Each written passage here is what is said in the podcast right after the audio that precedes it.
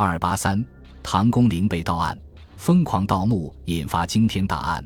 唐公陵是武则天的儿子李弘的陵墓，俗称太子冢，位于河南省偃师市沟氏镇呼沱村西南的景山之巅，规模宏大，景色宜人。其中的神道好像现代公路，两侧立有两列石像生。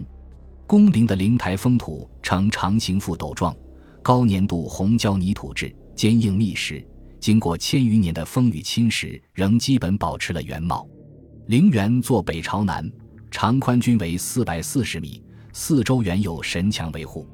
陵园四角当年有角楼建筑，四面神墙中部各置神门，以玉青龙。白虎、朱雀、玄武，整个陵墓布局极为严整。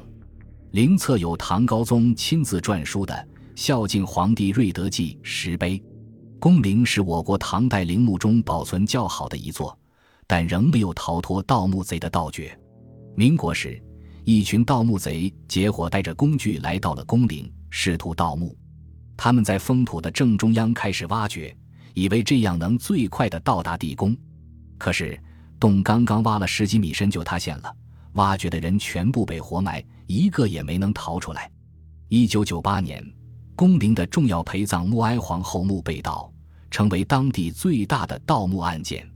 盗墓贼张少侠对宫陵内大量陪葬品垂涎已久，可是陵墓因为有流沙的保护，不能轻易得手，于是他便把盗墓对象对准了旁边的哀皇后陵，趁着夜色。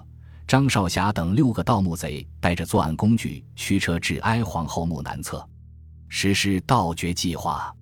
他们拿着铁锹对着一块空地一阵挖凿，但土质坚硬，下挖根本无法进行。随后，他们决定运用爆破技术进行盗掘。随着一声沉闷的爆炸声，沉睡千年的太子冢和唐宫陵哀皇后墓被炸开。夜色下。宝物发出的剔透蓝光，让几个盗墓贼瞠目结舌。紧接着，盗墓贼趴在地上疯狂地挖掘，最终盗掘出了彩绘陶俑、瓷壶、瓷罐等哀皇后墓室内多达六十余件的国宝。不久，唐宫陵被盗事件被当地人发现，此时的哀皇后墓几乎被洗劫一空，墓中只剩下一些残存的陶俑和唐三彩的碎片。文管会相关人员及洛阳市文物局副局长郭引强亲赴现场了解文物被盗情况，同时向偃师市公安局报案。勘察过现场后，洛阳警方立即决定控制海关出口，抓紧侦查，重点定在周围地区有走私文物案底、突然暴富的人身上，并进行地毯式排查。哀皇后墓附近村镇的排查工作基本完毕，仍旧是一无线索。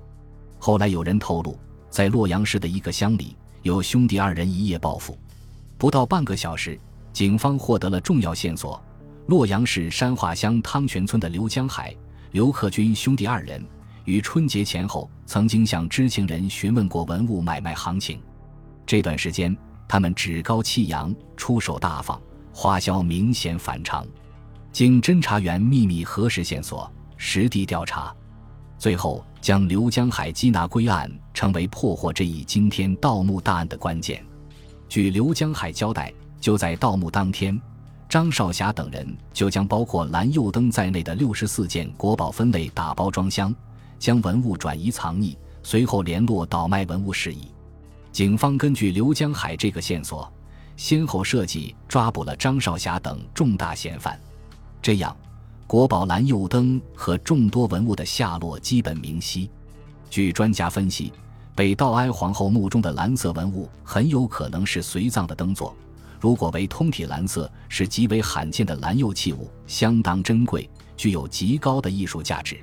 在警方的分析和搜捕下，已出境的国宝蓝釉灯和众多文物也被追回。随后，众多文物专家对此做了鉴定。